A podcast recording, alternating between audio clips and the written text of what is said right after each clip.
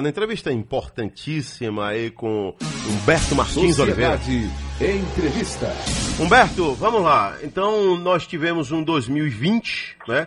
Num cenário nacional e mundial muito ruim, né? Agora, o Brasil pode dizer que o agronegócio foi sim né, o carro-chefe aí para que nós não tivéssemos um ano pior né, na economia.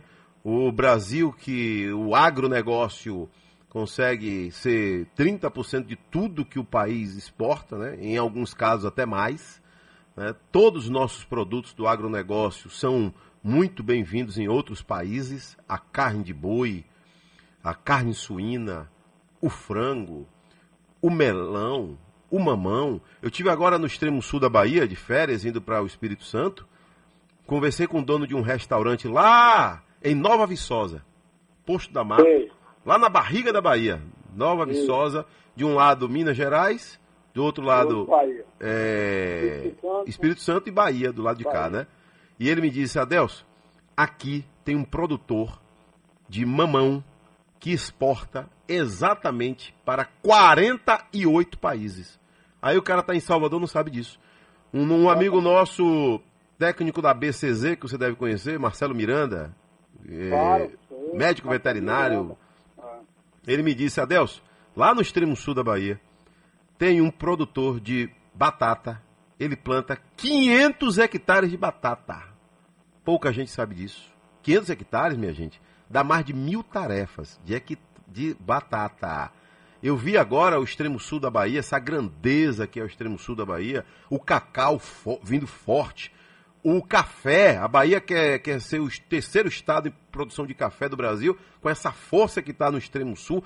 Teve um trecho que eu rodei 80 quilômetros de pista na 101, vendo café de um lado e outro. Pimenta, gado de corte, gado de leite, e eucalipto. Né? Então, esse é o agronegócio. E o que pensar para 2021, Humberto? Bom, depois dessa retrospectiva que você fez aí, muito bem feita no final, peço só um parênteses aí para também lhe parabenizar, desejar muitos anos de vida, saúde, paz, sucesso sempre para você aí no seu trabalho, na sua vida pessoal também aí. Um grande Obrigado abraço. e amém, meu amigo. Obrigadão, viu? Muito bem. Então vamos lá. Você fez uma retrospectiva bastante interessante aí, até dessa sua viagem ao extremo sul. A Bahia é um estado espetacular do ponto de vista do agronegócio. Essa, essa diversidade que você falou aí na sua passagem pelo extremo sul, ela acontece em outras regiões do estado. Aqui nós temos também a região da Chapada Diamantina, que planta batata, que planta pimentão, que planta tomate, que planta grãos. Então, aí você vai para o oeste, aquela diversidade também aquele potencial que orgulha todos nós baianos pelo nível tecnológico, pelo nível de produção e produtividade que tem na região oeste, que é um dos mais altos do mundo. Então a Bahia é um, é um estado espetacular. Aí você vê que nós tivemos lá no oeste dois municípios, Jaborandi e Formosa do Rio Preto, entre os, os municípios que tiveram o maior PIB do Brasil, né, graças ao setor agropecuário. Então esse setor que passou por um ano é, de 2020, onde o mundo inteiro parou, as economias, as principais economias do mundo sofreram muito. Se falava aqui no Brasil de, um, de um decréscimo de quase 10% do PIB, Adelson. E graças ao setor agropecuário, isso já foi revisto duas ou três vezes, diminuindo esse decréscimo do PIB brasileiro. Graças a esse crescimento, essa pujança que, a, que o setor agropecuário teve, que compensou a queda da economia dos outros setores. Só para você ter ideia, o PIB baiano nosso aqui chegou a quase 25% do setor agropecuário. Nós tivemos um crescimento aí de 15% da produção agrícola no estado da Bahia, de 14,5% no volume exportado.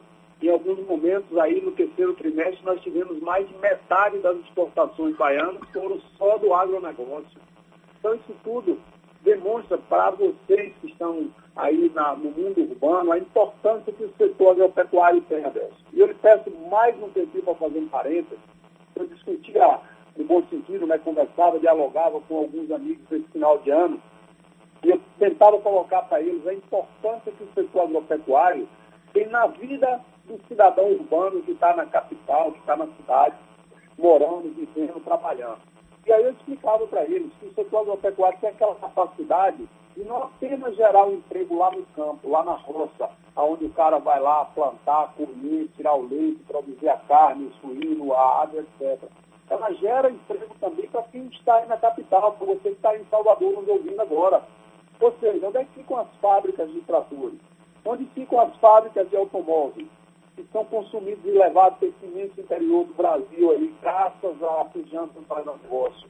As, as fábricas de insumos, os adubos, que são muito utilizados no setor agropecuário hoje, graças a esse nível tecnológico.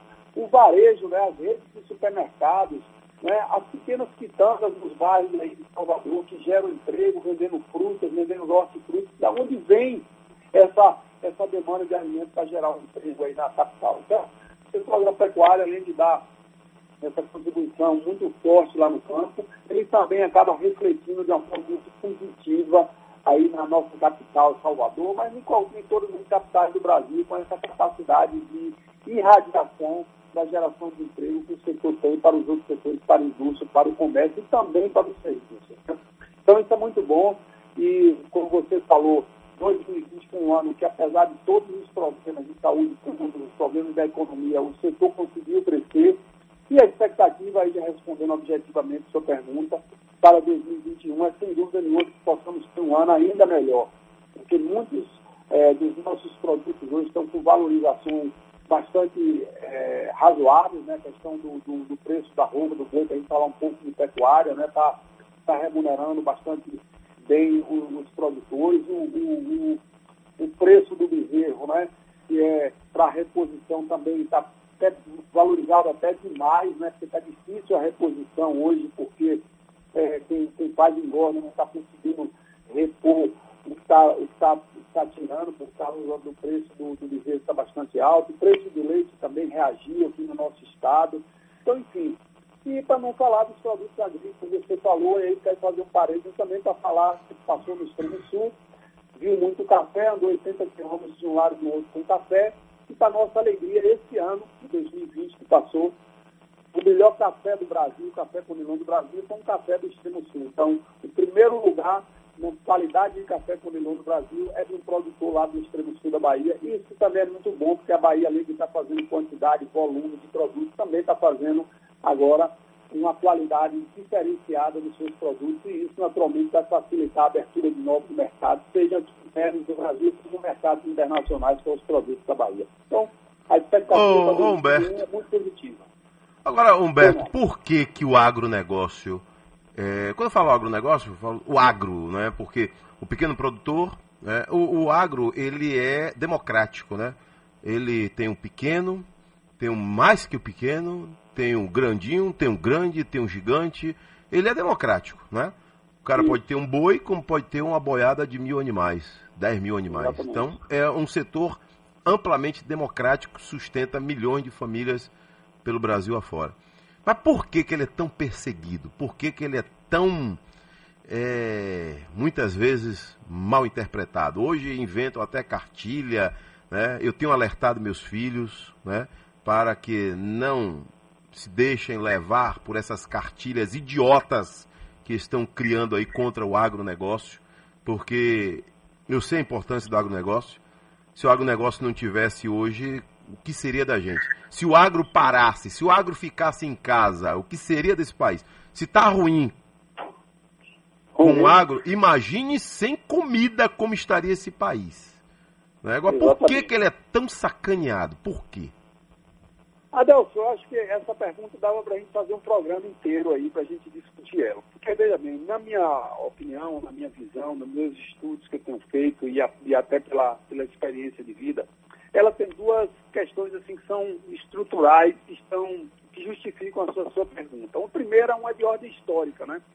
É, a própria educação brasileira, ela já mostra nos livros, na, quando a gente está no ensino fundamental, que a roça é aquele lugar difícil, do cara com a enxada nas costas, do casebre de, de taipa, do menino de pé no chão, no nosso caso aqui do Nordeste, da, daquele tanque seco de água de água barrenta. Então já, já começa a contextualizar que o campo é um lugar de miséria. que o campo é um lugar de fundo, um lugar de trabalho escravo, de trabalho difícil, de, de, de mão calosas, né, de, de as pessoas com calo na mão, e esse não é mais a realidade. Então a primeira visão que eu, que eu entendo dessa, dessa, dessa má interpretação do, do setor agropecuário é uma, é uma visão histórica e um problema também educacional, que está muito arraigado na educação brasileira, que às vezes imagina que tem que formar todas as pessoas para serem médico, dentista, advogado, etc., e se esquece que precisam formar cidadãos para serem radialistas, para serem é, é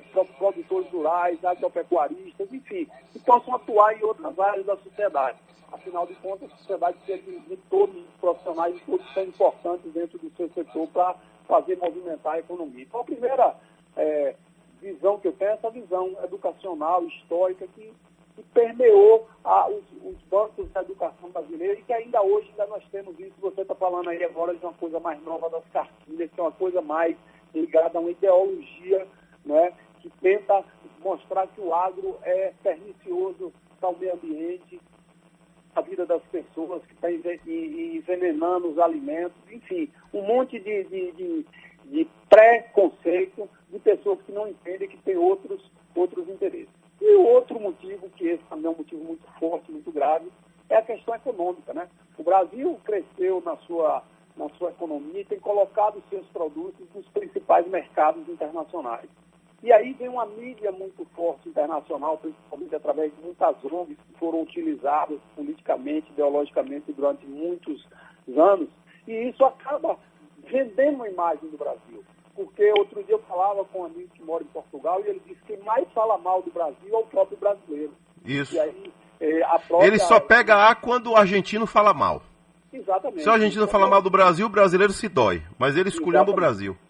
Quando o argentino diz que Maradona é melhor que Pelé, Pronto. todo mundo vai brigar. Isso. Entendeu? Mas quando fala que o Brasil é, não produz um boi verde de melhor qualidade do mundo, e a gente não, a gente não define, a gente não veste essa camisa é, como a gente veste a do, do, carnaval brasileiro do exterior ou do futebol brasileiro. A gente não veste a camisa que nós produzimos hoje, um suco de laranja espetacular, que o mundo inteiro consome, nós somos o maior produtor disso. A gente não fala da carne brasileira que hoje está chegando a todos os mercados. Você falou aí de um produtor de mamão, um simples produtor de mamão de uma pequena cidade lá do extremo sul da Bahia, coloca o seu produto em mais de 40 países. É. Poxa, bicho, isso é orgulho. A gente, como baiano, devia botar isso escrito na nossa camisa. O mamão baiano chega ao mundo inteiro.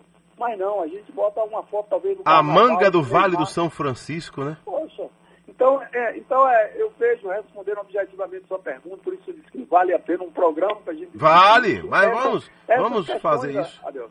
São questões de ordem econômica que o mundo exterior impôs para a gente, né? Os mercados internacionais vendem essa imagem do Brasil que o produtor brasileiro desmata, que o produtor brasileiro queima, você vê todo dia estando no Jornal Nacional que as queimadas, as queimadas, realmente tem queimadas. Agora, tem que punir o mau produtor. O cara está fazendo queimado ilegal, está derrubando madeira ilegal. Qual o país do mundo que o produtor, qual o país do mundo que o produtor, ele doa 20% da sua terra para deixar lá sem fazer nada? Me diga aí. Poxa, rapaz, isso, isso não existe a, a, nossa lei, a nossa, o nosso código ambiental brasileiro é o mais rigoroso do mundo. É. Você tem na sua propriedade uma nascente num município qualquer da Bahia, do Brasil, e você tem que preservar aquela nascente para que tenha água, para que as pessoas lá embaixo, essa água entre no rio e vá para depois abastecer uma, uma cidade, para abastecer uma população. Você faz isso como produtor rural sem ganhar um centavo sequer. No mundo inteiro está remunerado no mundo inteiro isso é remunerado. Chama-se, em Minas Gerais, fizeram até um programa chamado Produtor de Água. Alguns municípios estavam pagando aos produtores para que eles fizessem realmente a proteção devida dessas nascentes. É verdade. Eu já vi. É. é óbvio. É óbvio que isso precisa ser um dia remunerado. Você tem uma mata junto da sua cidade ali que você protege para melhorar a questão do, do, do, do oxigênio da, da, cidade que você vive, precisa ser remunerado porque você está trabalhando para o bem geral da sociedade. Aí eu pergunto, quem faz isso nos outros setores de graça? Quem deixa de sair no seu carro para não poluir o ambiente, ir de bicicleta ou ir, ou ir a pé para o trabalho? Então nós temos que discutir isso, que aí já entra numa questão ambiental, Adelson. E meio ambiente tem que ser dever e compromisso de todos os cidadãos brasileiros mundiais. não pode ser jogado no colo do produtor rural a questão da responsabilidade dele sozinho zelar pelo meio ambiente. O meio ambiente é questão de todos. O meio ambiente começa a ser construído aí em Salvador, quando a gente produz menos lixo, quando a gente polui menos o meio ambiente, quando a gente joga menos dejetos no mar. Já tem um estudo aí que no, no, em 2050 vai ter mais plástico no fundo dos oceanos que peixe, se a gente não fizer alguma coisa. Então, da onde está vindo esse plástico? Da onde está tá chegando isso aos mares? É o produtor rural? Não é. Então a gente precisa discutir essas questões de uma forma isso. mais. Lembrando que a Bahia é representada no cenário nacional muito bem aí. A Bahia tem um baiano lá na Confederação Nacional da Agricultura e Pecuária. Né? Então isso é muito interessante. O Humberto, tem um tema que a gente pode dividir em dois, eu estou sendo aqui amplamente perguntado sobre isso aí. O leite valorizou, né? graças a Deus, o produtor de leite hoje está sendo mais valorizado, porque sempre teve aquela confusão. Você paga caro pelo leite, mas o produtor rural, o produtor do leite, não recebe uma remuneração satisfatória. Houve sempre uma queixa. Ontem, meu amigo Raimundinho, viu, Zezinho, que está lá em Planaltino, me ligou e me disse: Adelson, aqui, hoje, o caminhão que passou um tempão que não tinha, não tinha resfriador na cidade, viu, Humberto? Então, o resfriador foi reinstalado e em 2020, animação total, o caminhão estava indo, o caminhão saiu de Jequié, ia buscar o leite, o laticínio mandava, me parece que três vezes por semana. Depois passou aí duas vezes por semana. E agora o é. caminhão, o caminhão já está indo, tem dia que o caminhão vai duas vezes. Que beleza, né? né? E inúmeros produtores estão se animando com o preço do leite, comprando vacas melhores para produzir mais leite. Né? Ou seja, a economia da cidade já viu que tem essa vocação também, apesar de ser uma área de que, que chove pouco, mas aprendendo a conviver com o tempo está melhorando a situação. Do outro lado é a carne. Né? As pessoas estão reclamando do preço da carne. Né? Produzir um boi não é fácil. Você leva dois anos para produzir um boi, depois que o bezerro nasce, que ainda tem aí o tempo de gestação, vai para três anos praticamente. Né? Para quem compra, é sempre caro. Para quem produz, fica no, na metade do caminho. Né? Como entender essa relação, como explicar para o nosso povo por que, que o filé já bate na casa dos 50 reais e tem alguns mercados aí exploradores que já cobram até 80 reais. Bom, vou começar pelo leite, né? Porque é, o leite é uma, é uma atividade extremamente importante para a economia do Estado. E você falou há pouco. Que é a que gera mais Bahia, emprego né, no setor pecuário, emprego, né? né? É o leite. E a gente, você falou um negócio interessante, e aqui a Bahia tem muito essa característica. O produtor rural é uma atividade democrática. Então nós temos os grandes produtores, mas nós temos também médios, nós temos muitos pequenos produtores, que são a maioria deles, dos mais de 700 mil produtores que existem no estado da Bahia. E muitos desses produtores estão exatamente nessa atividade, na produção de leite, e que sustenta muitas famílias, e que fixa muitas famílias no campo, e que evita muito êxodo rural à atividade leiteira. A Bahia ainda é um estado que tem um déficit na sua produção de leite, ou seja, nós consumimos mais leite do que o que é produzido no estado. Isso nos dá uma, uma, uma visão de futuro que nós temos ainda como crescer, como absorver esse mercado interno para depois a gente pensar até em colocar em outros estados, até no, no mercado exterior. Então é uma atividade que tem campo para crescer. Mas tem algumas coisas que nós precisamos, Adel. Uma delas, até voltando a falar dos pequenos produtores, nós precisamos nos organizar nenhum país, nenhuma cadeia produtiva, nenhuma atividade conseguiu se estabelecer de uma forma sustentável sem haver por trás disso uma organização social. o leite, por ser uma atividade de muitos pequenos, de milhares de produtores pequenos na Bahia, ela precisa se organizar como associação, como, como cooperativa, como sindicato de produtores nos seus municípios, para que o produtor possa ter fôlego e capacidade de continuar produzindo e que o leite se torne sustentável. Por que, que eu estou dizendo isso? Porque essas duas atividades que você citou, tanto o leite quanto a carne, é, para o país tem sido muito bom, para o setor tem sido muito bom, mas para o produtor a remuneração não tem sido essas coisas todas não. Ou seja, o produtor de leite que hoje recebe média, R$ 1,90, R$ reais no Estado, o que acontece? Os insumos, os custos de produção subiram muito. Então o produtor não está com folga no seu, no, no seu bolso como a gente imagina que deveria estar, não. Porque como o custo de produção subiu demais, você está produzindo um litro de leite, você também está gastando muito. Então, apesar do preço ter aumentado, mas a margem que fica para o produtor é muito pequena. Então, em relação ao leite, é uma atividade, como eu disse, muito importante, a gente precisa se organizar. A federação vai, está fazendo, vai fazer. vou lhe contar aqui rapidamente, Adelson, um caso da minha cidade, sou de Miguel Cordão, na Bahia, município do semiárido baiano, seco. E aqui nós temos um município vizinho de Nova, uma cooperativa de pequenos produtores chamada Copag. E nós viemos fazendo um trabalho na, na, na cadeia produtiva do leite, num distrito de Miguel Cordão chamado Brejo Grande, há alguns anos investindo na organização dos produtores, na capacitação, assistência técnica etc. E a semana passada, no final do ano, o, o, o, o gerente da cooperativa passou um número. Fique atento, vocês ouvintes, para esse número. Em 2016, há quatro anos atrás, né, nessa região, nesse povoado, se produzia em torno de 47, 48 mil litros de leite ano. ano. Quando o trabalho estava começando... 2 mil por mês, mais ou 2016, menos, né? 2016, 2 mil litros de leite por mês, mais ou menos, pouco mais. Né? 40 e poucos daria em torno de 4 mil litros de leite mês. Né? 4 mil litros de leite, de leite mês. Um ano depois, em 2017, passou para 160 mil. Em 2018, passou para pouco mais de 300 mil. Em 2019, 400 mil. E esse ano de 2020 vai bater os 500 mil litros de leite. Olha, olha o aumento que nós tivemos em cinco anos. E sabe o que significa isso? Quantos mil litros agora, a previsão? 500 mil litros de leite agora em 2020 fechou. 500 mil litros no, no distrito. Vai para vai faz... em torno de mil por cento, né?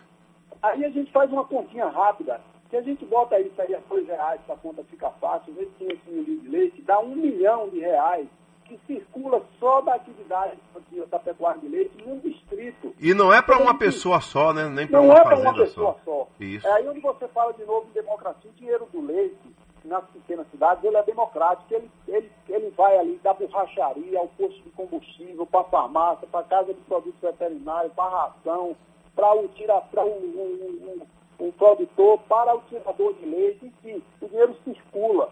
Você imagina que significa um milhão de reais circulando num distrito só de uma atividade que é a pecuária de leite. Então, o leite tem essa capacidade, o Estado da Bahia, como política pública, precisa se atentar para isso, quando a gente fala dos pequenos, da fixação do homem no interior, da geração de emprego, da geração de renda nas pequenas cidades, passa por o leite. Olha o que você falou do Planaltino aí, pegando o seu exemplo também. O que hoje, apenas a colocação de resfriadores para você centralizar a captação do leite, que não deixa de ser uma, uma ação de organização social, como já melhorou a atividade naquele município. Então, o leite é isso, uma atividade muito importante, que gera muito emprego, gera muita renda e a gente precisa ter realmente políticas públicas de apoio. Com relação à carne, é, essa, esse é um, tem um reflexo muito da questão das exportações brasileiras. É, a ministra Tereza Cristina, junto com a própria CNA, aí, com o doutor João Martins e com a equipe da CNA, tem viajado o mundo inteiro, mesmo no ano passado, em 2020, que teve problemas de restrição, mesmo assim ainda conseguiu ir a alguns mercados internacionais. E o Brasil tem aberto muitos mercados internacionais para a colocação da carne brasileira. Isso valorizou o preço da carne, tanto lá no mercado internacional, como enxugou o mercado aqui no Brasil. E, naturalmente, como todo produto, é questão de demanda, oferta e procura, aumentou o preço do, do valor da carne aqui para o produtor brasileiro, consequentemente para a população que hoje está pagando um preço realmente mais caro da, da, da carne para chegar na mesa do, do, produtor brasileiro. O que a gente precisa saber, Adelson, é que nós temos uma coisa chamada custo Brasil, que interfere no preço de todos os produtos. De novo, na carne a mesma coisa. Ah, o valor da roupa do boi que sai lá, da, da fazenda do produtor, até chegar no supermercado em Salvador, ela passa por alguns caminhos que vão sempre agregando impostos, custos, valores, e quando chega à mesa do consumidor, pode ter certeza que ele chega num valor muito maior do que o que saiu lá da porteira do produtor rural. Então nós temos uma coisa, o Brasil, eu estou aqui à minha frente com a conta de energia elétrica, por exemplo. você paga mais de 40% de impostos uma conta de energia elétrica. Então você consome mil quilowatts, paga dois mil, porque mil é de imposto. Então essas são questões que a gente tem que discutir. O Brasil está tendo uma grande manifestação amanhã, é bom a gente falar aqui na Bahia também isso, né? É, amanhã vai ter uma grande manifestação, manifestação, Adelson, no estado de São Paulo.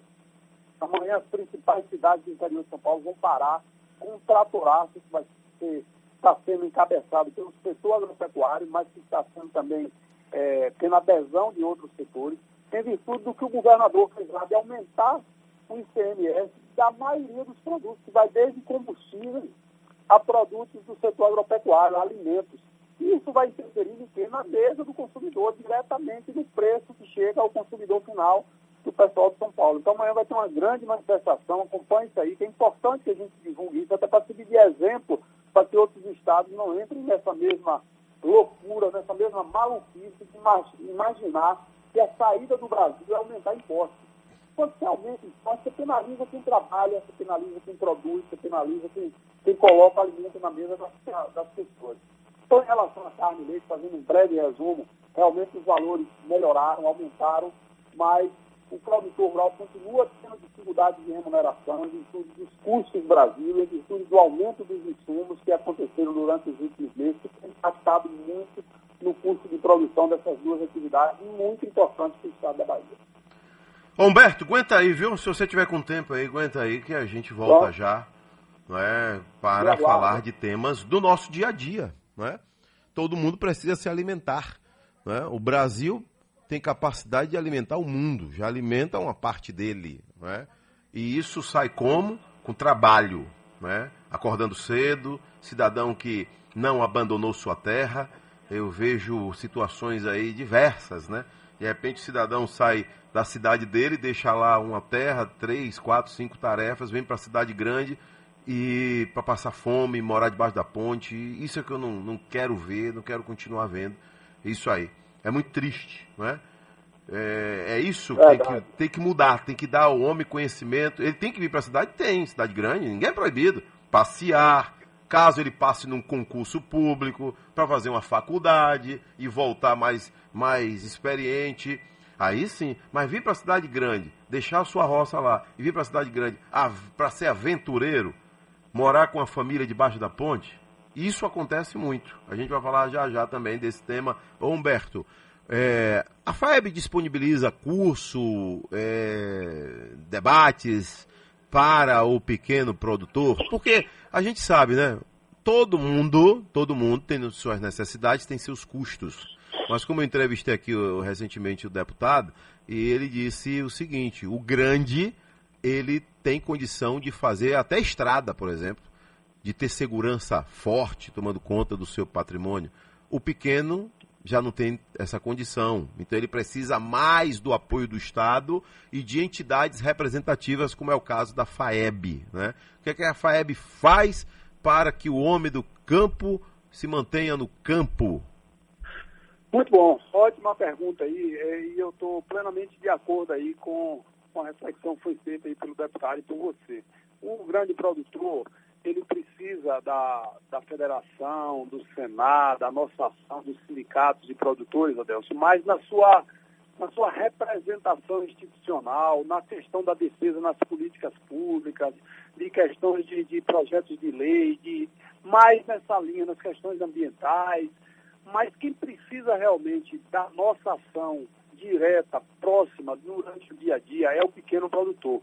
E a federação, nós atendemos o ano ainda não fechamos 2020, mas 2019 nós atendemos 150 mil pessoas, Adelson, na Bahia, nessa linha de capacitação, treinamento, assistência técnica.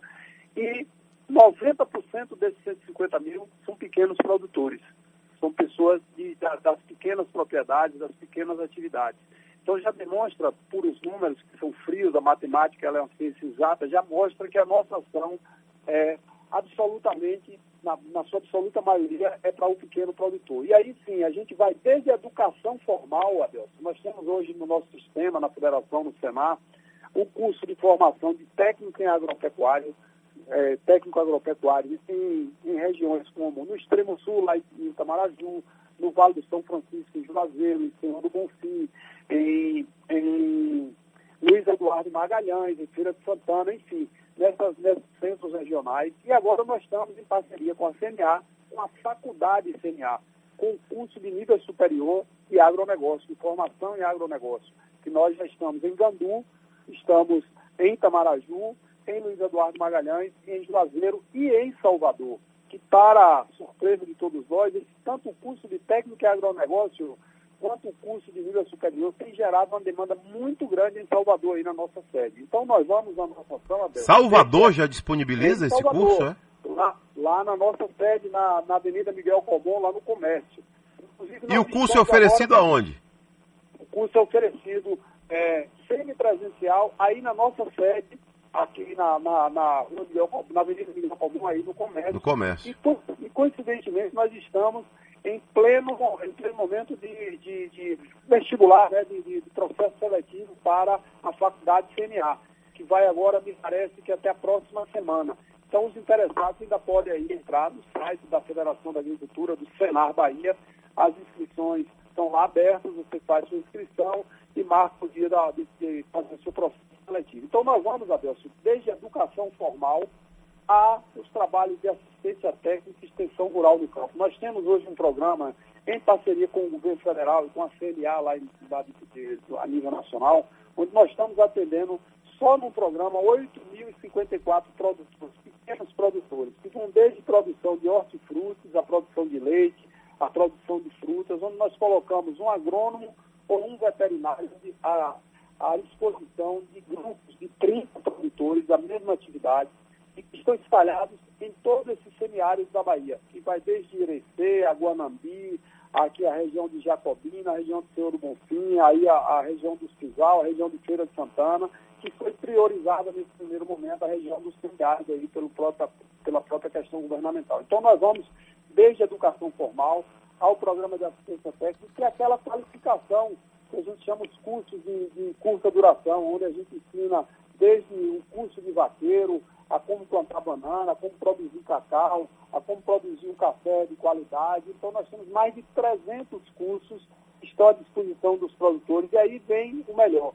Todos esses cursos são gratuitos, onde o produtor não paga nada, onde o produtor recebe todo o material institucional, cartilha, promé, camisa, pasta, e o produtor, ao final, recebe um certificado, aqueles que são naturalmente aprovados no curso recebem um certificado que é um certificado que vale a nível nacional em qualquer lugar do Brasil, ou seja, mostrando que você está qualificado a exercer aquela atividade. Então, o que é que, é que nós, como federação e como Senado, acreditamos? Que o campo, o pequeno produtor, a vida do pequeno produtor, você consegue mudar com algumas questões que a gente coloca é, organizadas de uma forma muito, muito clara. Primeiro, organizar os produtores em grupos de produtores. Depois, educação, seja ela formal ou educação informal depois a qualificação. E, por último, a assistência técnica, o acompanhamento, inclusive o acompanhamento de mercado. Nós colocamos agora, recentemente, também em parceria com a CIMIADELS, com o presidente João Martins lá em Brasília, nós já temos aqui na Bahia um consultor de negócios para pequenos negócios, para organizar a pequena produção baiana, seja de, de produtos lácteos, seja de café, seja de frutas, para a gente colocar no mercado internacional. Então nós estamos colocando um consultor do mercado internacional. Acredito que descarregou aí a bateria dele. Valeu então, de qualquer sorte aí, Humberto Miranda Oliveira, presidente da FAEB, Federação da Agricultura e Pecuária do Estado da Bahia, foi o nosso entrevistado de hoje.